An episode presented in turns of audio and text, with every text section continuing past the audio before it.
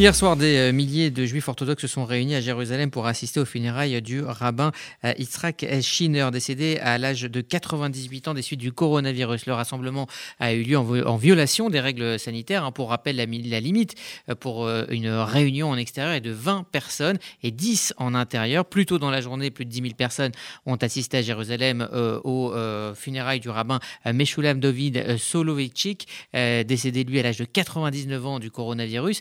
Des images qui ont euh, choqué en Israël et qui ont poussé le gouvernement à sévir. Pour en parler, nous sommes euh, en ligne comme chaque lundi depuis euh, Jérusalem avec Cathy Bisraor. Bonjour.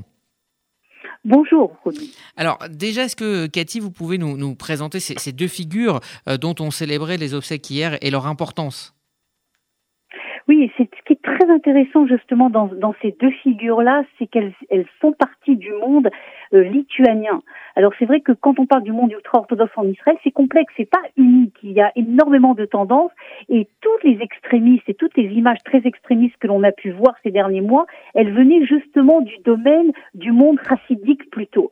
Et là, qu'est-ce qu'on voit? Il s'agit de deux grandes sommités. Hein. Euh, du monde rabbinique, mais du monde rabbinique lituanien, c'est-à-dire, si vous voulez, le mainstream du monde orthodoxe. Le premier est le, rabbin David Soloveitchik, hein, qui est le cousin du fameux célèbre rabbin euh, des États-Unis, et le second dirigeant d'une des grandes yeshivas, la yeshiva de Brisk à Jérusalem, et l'autre est le, rabbin euh, Schneider, qui est également une grande sommité euh, rabbinique. Tous les deux, d'ailleurs, l'un de 99 ans, l'autre de 98 ans, et continuer à donner des leçons pour de Torah pour vous dire qu'ils étaient, malgré leur âge, vivaient, une vie normale et tous les deux sont décédés euh, du, euh, du corona, tous les deux du Covid-19.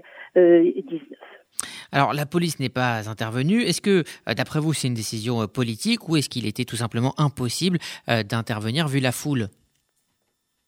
C'est clair que c'était impossible d'intervenir. D'ailleurs, le commandant de la police de Jérusalem, à qui on a posé exactement la même question que vous me posez, Rudy, a répondu si on était intervenu, euh, tous les départements euh, d'orthopédie euh, de tous les hôpitaux d'Israël, pas seulement de Jérusalem, auraient été pleins à remplir. On n'aurait pas pu faire face à une telle situation.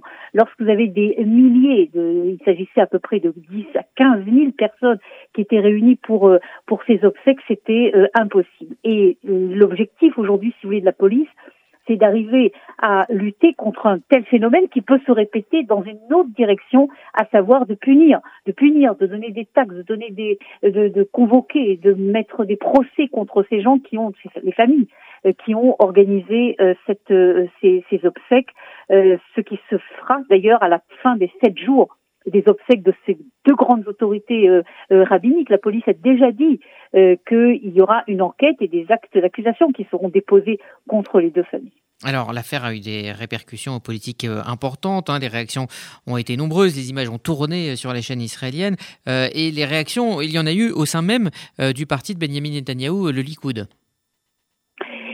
clair que ces images sont très très problématiques. Hein. Ces images, c'est pas seulement ces images, la réalité de toute une partie de la population israélienne. Il s'agit encore une fois pas des milieux extrémistes ultra-orthodoxes, mais véritablement des milieux qu'on considérait comme relativement modérés, qui qui violent à ce point euh, euh les, les, règles du Covid. Et, la conclusion, d'ailleurs, c'est ce qu'a dit d'ailleurs euh, un des responsables de la police. La conclusion, c'est qu'il va y avoir plusieurs dizaines de personnes qui vont mourir du Covid à cause de ce qui s'est passé, à cause de ces euh, deux funérailles. Alors, il y a eu des réactions au Likoud.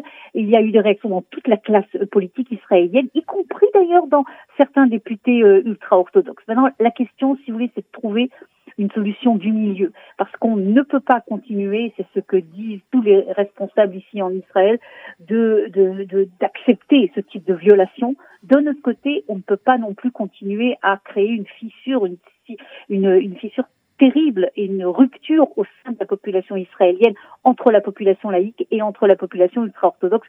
C'est évidemment énormément récupéré au niveau politique par tous les partis laïques ce matin pour dire voilà, voilà pourquoi il ne faut plus un gouvernement avec les ultra-orthodoxes, mais ceux qui, à qui importe l'avenir de l'État d'Israël continuent encore à dire euh, ce matin que le vrai défi, c'est d'arriver, en fin de compte, à trouver une sorte de, comme on dit en hébreu, de pious, si vous voulez, de sérénité, de, de pacification au sein de la société euh, israélienne, malgré ce que l'on a vu ces derniers jours.